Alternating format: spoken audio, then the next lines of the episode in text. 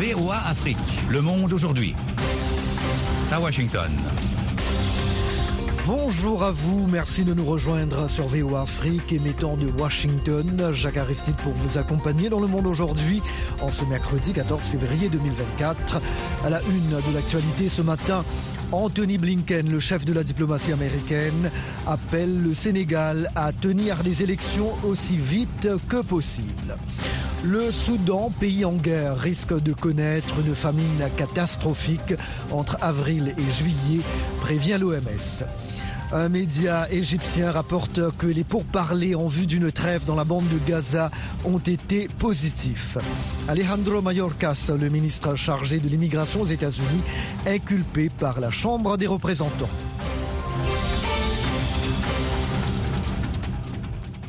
Le secrétaire d'État américain exhorte le Sénégal à tenir les élections aussi vite que possible. Anthony Blinken a eu un entretien téléphonique avec le chef de l'État sénégalais Macky Sall hier pour lui faire part des préoccupations des États-Unis après le report de l'élection présidentielle. Le patron de la diplomatie américaine a demandé au président Sall de rétablir le calendrier électoral et celui de la passation des pouvoirs conformément à la constitution sénégalaise. Secrétaire Blinken a également exprimé son inquiétude face aux fortes tensions politiques et à la possibilité d'une instabilité accrue dans le pays et dans la région suite aux événements récents. Matthew Miller, le porte-parole du département d'État, a également évoqué cet appel téléphonique lors d'un point de presse ici à Washington. Il s'agissait de réitérer l'inquiétude américaine quant à la situation là-bas et dire clairement que nous voulons voir les élections avoir lieu comme prévu.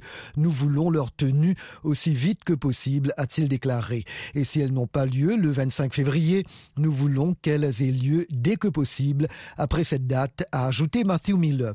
Les autorités ont interdit une grande marche prévue hier à Dakar par la société civile qui veut maintenant l'organiser ce samedi. Rosine Mounezero.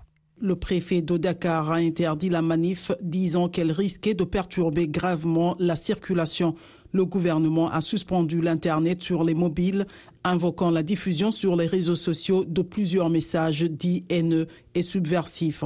Il est extrêmement important que le droit de tous les Sénégalais à manifester pacifiquement soit respecté, que les forces de l'ordre respectent ce droit et ne fassent pas un usage meurtrier de la force, a déclaré Stéphane Dujarric, porte-parole du secrétaire général de l'ONU, réclamant une résolution de la situation par des moyens constitutionnels. Amnesty International et Human Rights Watch ont demandé au gouvernement sénégalais d'enquêter sur les meurtres et les brutalités policières contre des manifestants. La France a appelé les autorités sénégalaises à la retenue après la mort d'au moins trois jeunes. Paris réitère son appel aux autorités à organiser l'élection présidentielle le plus rapidement possible et à garantir les libertés publiques. Des zones du Soudan risquent de connaître une famine catastrophique entre avril et juillet, alors que des millions de personnes y luttent déjà pour se nourrir, a prévenu hier l'OMS, l'Organisation mondiale de la santé. Peter Graff, représentant par intérim de l'OMS au Soudan, a averti qu'une véritable tempête se préparait avec des personnes affaiblies par la faim, victimes de maladies infectieuses, alors que le système de santé s'est pratiquement effondré au milieu des combats en cours dans le pays. Il existe une crainte que la prochaine période de soudure n'entraîne des niveaux de faim catastrophiques dans les zones les plus touchées, a-t-il déclaré. La guerre qui a éclaté en avril 2023 entre le chef de l'armée soudanaise Abdel Fattah al-Burhan et Mohamed Hamdan Daglo, son ancien adjoint et commandant des forces paramilitaires de soutien rapide, a fait des milliers de morts et déclenché une catastrophe humanitaire. La police kenyane indique avoir repris un homme qu'elle avait arrêté pour le meurtre présumé de sa petite amie aux États-Unis, mais qui s'était ensuite évadé, détenu dans l'attente de son extradition vers les États-Unis pour le meurtre de Margaret Mboutou, dont le corps a été retrouvé l'an dernier dans un parking d'aéroport. Kevin Gangete s'était échappé la semaine dernière. Nous avons réarrêté le suspect et il est maintenant en garde à vue, a déclaré aujourd'hui Adamson Bungé, le chef de la police de Nairobi. VOA Afrique à Washington. Vous êtes à l'écoute du monde aujourd'hui.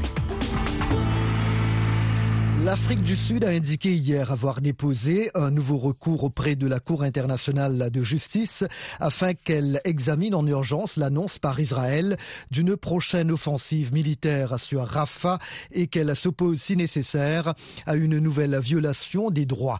Pretoria avait déjà saisi cette cour à la plus haute instance judiciaire de l'ONU siégeant à la haie en accusant Israël de génocide à Gaza. Les juges qui ne sont pas avancés à ce stade sur la question de savoir si Israël commet effectivement ou non un génocide, l'ont toutefois enjoint de prévenir de tels actes. Pendant ce temps, la délégation israélienne chargée des négociations au Caire sur une éventuelle trêve avec le Hamas à Gaza est rentrée en Israël, d'après des médias israéliens. C'est pour parler, incluant une nouvelle libération d'otages, ont été positifs, a rapporté une télévision égyptienne. John Lyndon. Le patron de la CIA, William Burns, le chef du Mossad, David Barnea, et le chef du gouvernement du Qatar, Mohamed Ben Abderrahman Al Thani, ont discuté avec des dirigeants égyptiens dans une atmosphère positive, a indiqué la chaîne Al Qahira News, citant un responsable égyptien. Les négociations vont se poursuivre les trois prochains jours, a déclaré ce responsable à l'issue de cette réunion. De son côté, le Hamas est ouvert à l'idée de discuter de toute initiative pour mettre fin à l'agression et à la guerre, a assuré l'un de ses cadres sous couvert d'anonymat. La pression s'intensifie pour une trêve entre Israël et le Hamas après l'annonce par Israël d'une offensive prochaine sur Rafah dans le sud, près de la frontière avec l'Égypte. La réunion du a eu lieu après que les États-Unis et les Nations Unies ont mis en garde Israël contre une offensive terrestre à Rafah sans plan de protection des civils qui disent n'avoir nulle part où aller. À Rafah, certains habitants ont commencé à démonter leurs tentes de fortune et se disent prêts à repartir vers l'inconnu. Le président américain Joe Biden a condamné hier les récents propos de son rival républicain Donald Trump au sujet de l'OTAN. C'est idiot, c'est indigne, c'est dangereux, c'est anti-américain, a déclaré le président démocrate lors d'une allocution à la Maison-Blanche. Le pire, c'est qu'il le pense. Jamais encore dans notre histoire, un président ne s'était prosterné devant un dictateur russe, a ajouté Joe Biden, 81 ans, qui, sauf surprise majeure, affrontera Donald Trump, 77 ans, à l'élection présidentielle de novembre. Les républicains la Chambre américaine des représentants ont inculpé hier Alejandro Mayorkas, le ministre chargé de l'immigration, l'accusant d'avoir provoqué une crise à la frontière entre les États-Unis et le Mexique, mais sa destitution demeure improbable compte tenu de la majorité démocrate au Sénat. Eric Manirakiza. Mike Johnson, chef républicain de la Chambre des représentants, a qualifié le ministre Mayorkas d'architecte de la catastrophe alors que l'immigration devient un enjeu majeur à l'approche de l'élection présidentielle. Ce dernier a rejeté les accusations dénonçant le gaspillage de temps et d'argent public. Le président Joe Biden a dénoncé dans un communiqué un acte flagrant de politique politicienne qui a pris pour cible un honorable serviteur de l'État. Les démocrates balayent cette procédure d'un revers de main, accusant les républicains de faire du ministre un bouc émissaire en pleine année électorale. Cette inculpation contre un ministre est sans précédent depuis près de 150 ans. Le procès du ministre Mayorkas se tiendra au Sénat aux mains des démocrates. Une condamnation nécessiterait une majorité des deux tiers pour le destituer, ce qui semble peu probable dans le contexte actuel. Toujours ici aux États-Unis, New York et d'autres régions du nord-est ont été paralysées hier par une tempête de neige qui a atteint 30 cm par endroit. Mohamedou Humfa. La mégapole de New York, qui compte 8,5 millions d'habitants, ces sites emblématiques comme Central Park, le pont de Brooklyn ou Times Square et toutes les banlieues où vivent des millions d'autres résidents se sont couverts dans la matinée d'un épais et magnifique manteau blanc, rappelant les images d'Épinal en hiver de l'une des cités les plus connues au monde. 10 à 20 cm de neige avec des rafales de vent de 65 km par heure étaient attendues dans la journée selon le système d'alerte de la ville de New York. Plus de 1200 vols vers et depuis New York ont été annulés à la mi-journée, selon le site FlightAware.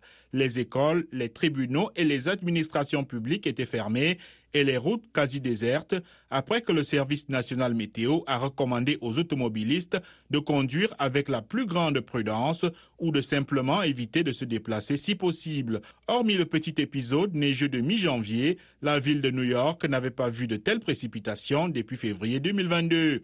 Aux États-Unis et dans le reste du monde, la fréquence, l'intensité et l'imprévisibilité des intempéries estivales et hivernales augmentent en raison du changement climatique. Le Parti démocrate du président Joe Biden a remporté hier soir un siège à la Chambre des représentants à Washington, remplaçant dans une circonscription de New York un républicain expulsé du Congrès pour mensonge en série, George Santos. Avec cette victoire du démocrate Tom Suozzi contre la républicaine Mazie Philippe, les démocrates entament encore un peu plus la très mince majorité du Parti républicain à la Chambre. Et le balcon d'une église catholique s'est effondré aux Philippines aujourd'hui, entraînant la mort d'une femme âgée et faisant 53 blessés lors d'une messe bondée. Des millions de Philippins ont afflué dans les églises à l'occasion du mercredi des cendres, une date importante pour la communauté chrétienne qui marque le début du carême dans ce bastion catholique de l'Asie.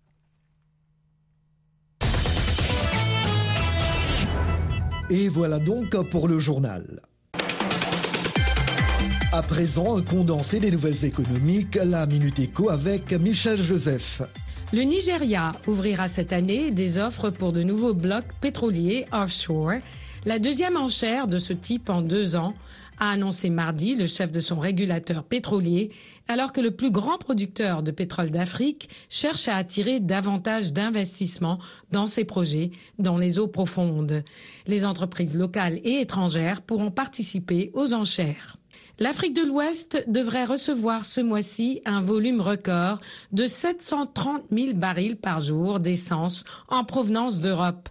Les importateurs ayant profité des prix européens relativement bas, indique la société d'analyse de données Kapler.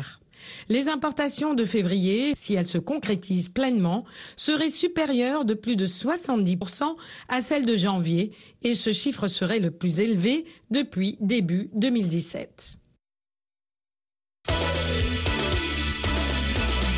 Et maintenant, la page sportive. Bonjour Nani Talani. Bonjour Jacques, bonjour à tous. Après les footballeurs ivoiriens, c'est au tour à des joueurs nigérians d'être récompensés. Effectivement, suite à la performance des Super Eagles lors de la Cannes 2023 en Côte d'Ivoire, où ils ont terminé deuxième derrière les éléphants, le président Ahmed Bolatinubu a donné aux joueurs une récompense incluant le prix Mon, une distinction de l'ordre national du Nigeria, des maisons dans la capitale fédérale et un terrain. Le président a fait cette déclaration lorsqu'il a reçu ce mardi les joueurs et les officiels de la Fédération nigériane de football à la villa présidentielle à Abuja. Rappelons que les éléphants ivoiriens ont reçu chacun du président Alassane Ouattara 50 millions de francs CFA et une villa d'une valeur identique. Le sélectionneur Emers Fayet a reçu quant à lui une prime de 100 millions de francs CFA. L'ensemble des joueurs et du staff ont également été décorés de l'Ordre national, la plus grande distinction en Côte d'Ivoire. Foot féminin, transfert record pour la Zambienne Rachel Kundananji qui part aux États-Unis. L'attaquante internationale zambienne Rachel Kundananji est en effet devenue ce mardi le plus gros transfert du football féminin en quittant le Real Madrid pour le club américain de BFC pour un montant de 735 000 euros selon plusieurs médias. Kundananji, 23 ans, rejoint la franchise californienne jusqu'en 2027 avec une option pour une saison supplémentaire. D'après les médias, l'indemnité de transfert atteindrait 787 000 dollars, dépassant les 488 000 dollars fixes et les 54 200 dollars variables que le club londonien de Chelsea a payé en janvier au club espagnol de Levante pour engager l'internationale colombienne Meira Ramirez. Rachel Kundanandi a participé avec la Zambie à la Coupe du monde féminine en Australie et en Nouvelle-Zélande en 2023 et aux Jeux olympiques de Tokyo en 2021. Basketball féminin, le Sénégal balayé par la Belgique et out pour les JO.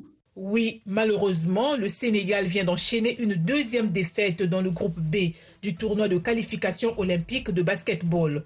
Les vice-championnes d'Afrique ont été balayées par la Belgique 97 à 66. Un revers qui assure la qualification du Nigeria aux Jeux olympiques de Paris 2024. Pour leur dernier match, les Nigérianes vont défier les Belges. Merci bien Anit. Le monde aujourd'hui, VOA Afrique. Un grand merci de votre fidélité à VOA Afrique. Vous écoutez Le Monde aujourd'hui. Jacques Aristide toujours au micro. Il est l'heure maintenant de vous proposer la tranche magazine. Je vous le disais en début d'émission, le secrétaire d'État américain Anthony Blinken demande au Sénégal de tenir des élections aussi vite que possible. C'était lors d'un appel téléphonique avec le président Macky Sall hier. Les autorités ont interdit une grande marche prévue à Dakar hier contre le report de la présidentielle du 25 février. L'ONU, qui réclame le respect du droit de manifester, fustige le recours inutile et disproportionné à la force contre les protestataires. Un bilan fait état d'au moins trois jeunes hommes tués. Human Rights Watch indique qu'outre les morts et les blessés, au moins 271 personnes ont été arrêtées vendredi et samedi dernier. Antoine Roger Bolamba a joint Louis Mudge du bureau Afrique de cette ONG. Donc jusqu'à aujourd'hui, euh, nous à Human Rights Watch, on reste toujours euh, inquiété par rapport à la situation à Dakar. Euh, on vient de sortir un, rapport, un petit communiqué par rapport à la situation actuelle. Et nous avons documenté euh, plusieurs cas de violations graves, y compris le cas de mort. Euh, Jusqu'à aujourd'hui, nous avons compté trois personnes qui, qui sont mortes suite aux manifestations, euh, deux hommes et un jeune garçon de 16 ans. Ça, c'est au moins trois. Pour aux gens que l'on a arrêtés, avez-vous une idée du nombre? Donc, nous avons, bah, il faut comprendre, euh, les choses changent à chaque moment. Hein. Mais nous avons documenté 271 euh, euh, personnes qui étaient ratées. Il y a un certain nombre qui étaient dé déjà relâchés. Euh, les gens qui étaient arrêtés depuis le 9 février suite aux manifestations, euh, la plupart sont les gens qui sont membres de l'opposition politique, ça veut dire la PASTEF. Mais il y a d'autres membres de la société civile et d'autres gens qui étaient tout simplement en train de participer aux manifestations qui étaient euh, arrêtés. Pour cela, qu'est-ce que Human Rights Watch, votre organisation, demande au gouvernement sénégalais? On demande au gouvernement, euh, certaines choses. Tout d'abord, on demande au gouvernement de reconnaître que le Sénégal est vu comme un symbole, le Sénégal est vu comme euh, un exemple de euh, la démocratie dans la région et la liberté d'expression, la liberté d'association, la liberté de manifestation. Tout ça, c'est, le Sénégal est vu comme un exemple de ces libertés dans la région. Et donc, tout d'abord, on est tellement inquiété par rapport au fait que, du coup, euh, euh, le Sénégal est en train de tourner la page de cette histoire démocratique de la région. Uh, secondo, euh, nous sommes en train de demander au gouvernement clair euh, de relâcher les gens qui sont toujours en détention pour avoir euh, participé euh, dans les manifestations. C'est leur droit de manifester euh, dans une façon pacifique. Euh, ils ont le droit de faire ça. Ils ont le droit de faire ça sans craindre qu'il peut être tabassé ou bien arrêté. Louis Mudge, directeur pour l'Afrique centrale chez Human Rights Watch, joint dans la ville américaine de Burlington, dans le Vermont. FM 102, c'est VOA Afrique à Dakar au Sénégal, 24 heures sur 24. La journée mondiale de la radio a été observée hier, l'occasion pour une quinzaine d'organisations internationales de plaider pour que la radio demeure accessible au plus grand nombre, quel que soit le lieu et le mode de réception. Au Tchad, où l'événement est passé plutôt inaperçu, les auditeurs et les journalistes comprennent le rôle prépondérant que joue la radio sur tous les radios communautaires et associatives du pays, comme nous le raconte André Konmadjingar, notre correspondant à N'Djamena. La radio a pour mission d'informer la population, il sensibilise, il éduque et il donne aussi la diversion à la population. Donc euh, la radio, c'est un meilleur compagnon de l'homme. Comme cet auditeur, les professionnels des médias reconnaissent le rôle social que joue la radio dans un pays dont le taux d'analphabétisme est très élevé. Mesdames Yolande Denamadi et Christelle Namia sont toutes deux journalistes à la radio Arc-en-Ciel, une radio catholique et émettant de N'Djamena. La radio, à travers hommes, la population est sensibilisée sur les mots qui minent d'abord la société, l'injustice. Sur le plan sanitaire, la radio, à travers ses émissions, sensibilise déjà la population sur telle maladie, sur tel euh, méfait des produits qu'on consomme ou bien de tout ce qui concerne la société. Aujourd'hui, la radio s'adapte également au mieux avec l'évolution de la technologie pour euh, essayer d'être en ligne. Quand on sait également que les médias numériques sont des médias instantanés où il y a plus de risques également de désinformation, plus du sensationnel. Martin Zoutané, d'abord journaliste et manager des radios, rassure que quelle que soit l'influence des nouveaux médias sociaux, la radio ne disparaîtra pas, surtout les radios communautaires qui s'adressent aux auditeurs dans leur langue locale. Ici au Tchad,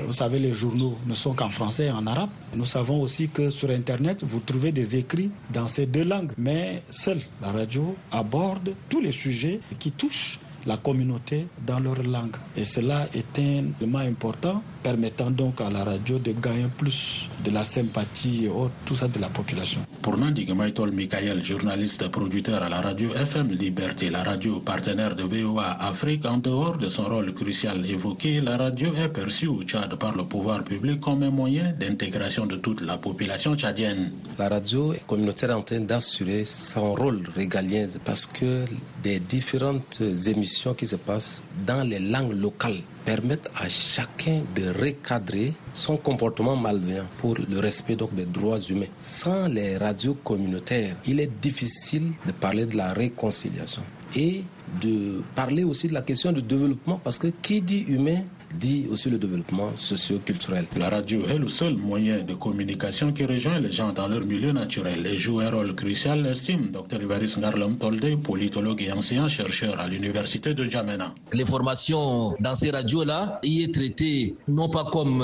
un fait isolé ou un événement unique. L'information dans ces radios fait partie intégrante d'un processus continu et en devenir qui sert le terreau au changement et au développement de la communauté. Cependant, l'inclusion des radios communautaires au Tchad bute à de sérieux problèmes professionnels. Le manque de formation de jeunes qui travaillent dans ces médias, des salaires très bas, parfois même les animateurs ne sont pas payés. Le manque de moyens et le manque cruel de sources d'énergie obligent certains responsables des radios à mettre la clé sous le paillasson. André Kodomadjingar pour VOA Afrique, N'Djamena.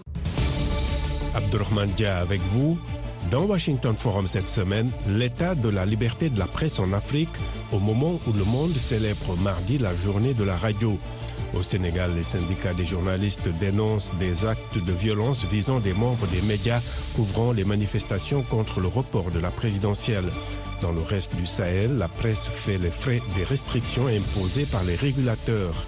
Comment expliquer cette menace contre le travail des journalistes dans plusieurs parties du continent? Comment garantir la liberté de la presse et l'accès à une information crédible? Rendez-vous ce jeudi à 19h temps universel sur VOA Afrique et voaafrique.com en rediffusion samedi et dimanche. Les derniers commentaires de Donald Trump sur l'engagement des États-Unis envers l'OTAN ont provoqué une onde de choc dans les capitales européennes, de même qu'une rare critique de l'organisation du traité de l'Atlantique Nord elle-même. L'ancien président américain a déclaré il y a quelques jours que s'il revenait à la Maison-Blanche, il laisserait attaquer les alliés qui ne contribuent pas financièrement à leur défense collective. Le reportage de Cindy Sane, correspondante de la VOA au département d'État, est relaté par Rosine Munezero. Samedi, lors d'un meeting de campagne à Conway, en Caroline du Sud, le candidat républicain Donald Trump s'est écarté de son discours pour dire que les pays européens profitent des États-Unis et ne payent pas leur juste part pour leur sécurité. L'un des présidents d'un grand pays s'est levé et a dit Eh bien, monsieur, si nous ne payons pas et que nous sommes attaqués, allez-vous nous protéger? J'ai répondu Vous n'avez pas payé? Il m'a relancé Oui, admettons que cela se produise. J'ai dit Non, je ne vous protégerai pas. En fait, je vais les laisser faire ce qu'ils veulent. Vous devez payer vos factures. Dans un communiqué, le secrétaire général de l'OTAN, Jens Stoltenberg, a déclaré toute suggestion selon laquelle les alliés ne se défendront pas les uns les autres porte atteinte à l'ensemble de notre sécurité, y compris celle des États-Unis, et expose les soldats américains et européens à des risques accrus. Joseph Borrell, responsable de la politique étrangère de l'Union européenne. Let's be serious. NATO cannot be an alliance à la carte. Soyons sérieux, l'OTAN ne peut pas être une alliance à la carte. Elle existe ou elle n'existe pas. Mais je ne vais pas passer mon temps à commenter n'importe quelle idée qui surgit au cours de cette campagne électorale aux États-Unis. En 2014, les Alliés se sont engagés à consacrer 2% de leur produit intérieur brut à la défense collective d'ici à 2024. L'OTAN estime qu'au début de l'année 2023, seulement 10 de ses 30 États membres sont proches de ces 2%. Un expert a noté que M. Trump a également demandé à la Chambre des représentants, dirigée par les républicains, de ne plus fournir d'aide militaire américaine à l'Ukraine, qui mène une guerre défensive contre la Russie. Michael Kimmage est professeur d'histoire à l'Université catholique d'Amérique. Il s'est entretenu via Zoom avec la VOA. La politique américaine est dans une certaine mesure déjà en train de changer parce qu'il y a un candidat Trump et parce que Trump est le leader du Parti républicain. Je pense que ces commentaires sont en quelque sorte la cerise sur le gâteau. Un autre expert a déclaré à la VOA que le Congrès avait mis en place certaines politiques pour protéger l'Alliance atlantique qui a garanti la sécurité en Europe depuis la fin de la Seconde Guerre mondiale. Mais d'autres experts affirment qu'un futur président aurait d'autres moyens d'affaiblir l'OTAN sans procéder à un retrait, notamment en retirant les troupes américaines d'Allemagne ou en mettant en doute l'obligation conventionnelle de l'Amérique de respecter l'article 5, la clause de défense mutuelle de l'OTAN. En vertu de cette clause, tous les alliés de l'OTAN s'engagent à aider tout membre victime d'une attaque. Cet article n'a été activé qu'une seule fois par les États-Unis à la suite des attentats terroristes du 11 septembre 2001. Les rues animées et les gratte-ciel de New York attirent beaucoup de monde, y compris des migrants illégaux venus de partout. Les messages contradictoires des autorités et le blocage du projet de réforme migratoire au Congrès des États-Unis ont fait de l'immigration un enjeu électoral majeur. De Manhattan, le reportage d'Aaron Ranen, le récit est de Michel Joseph.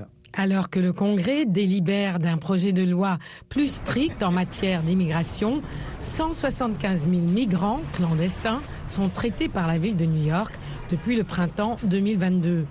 Ils reçoivent des signaux contradictoires de la part des autorités démocrates locales.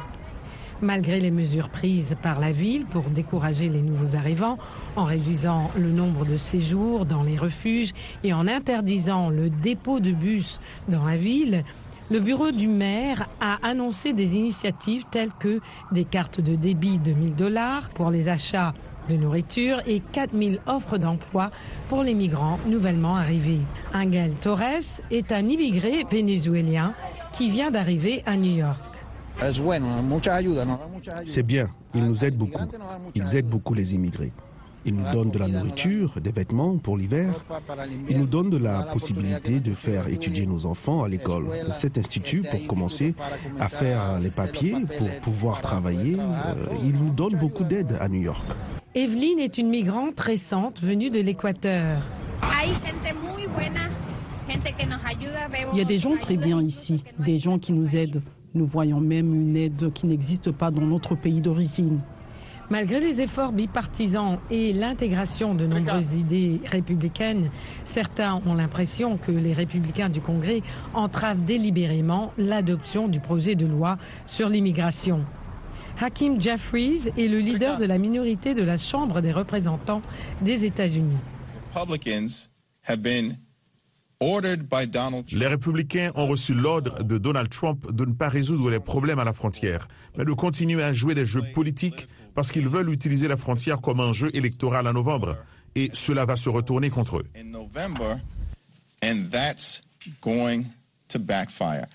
Mais les républicains ne sont pas d'accord, attribuant le problème au président démocrate, affirmant qu'il a eu près de quatre ans pour le résoudre. Alors que les démocrates et les républicains rivalisent pour tirer la question de l'immigration à leur avantage politique respectif, le sort de millions de migrants reste incertain, au moins jusqu'à la présidentielle de novembre prochain. Et voilà, le monde aujourd'hui, édition matinale du mercredi 14 février 2024, prend fin ici. La mise en onde a été assurée par Fatouma Kalala Alimassi. Merci, chers amis fidèles de la VOA, de nous avoir accueillis chez vous ce matin. Jacques Aristide depuis la capitale américaine. Passez une excellente journée. Et si vous célébrez la Saint-Valentin aujourd'hui, eh bien, je vous souhaite une très belle fête. S'il vous plaît, prenez bien soin de vous et des autres aussi. À très bientôt. Au revoir.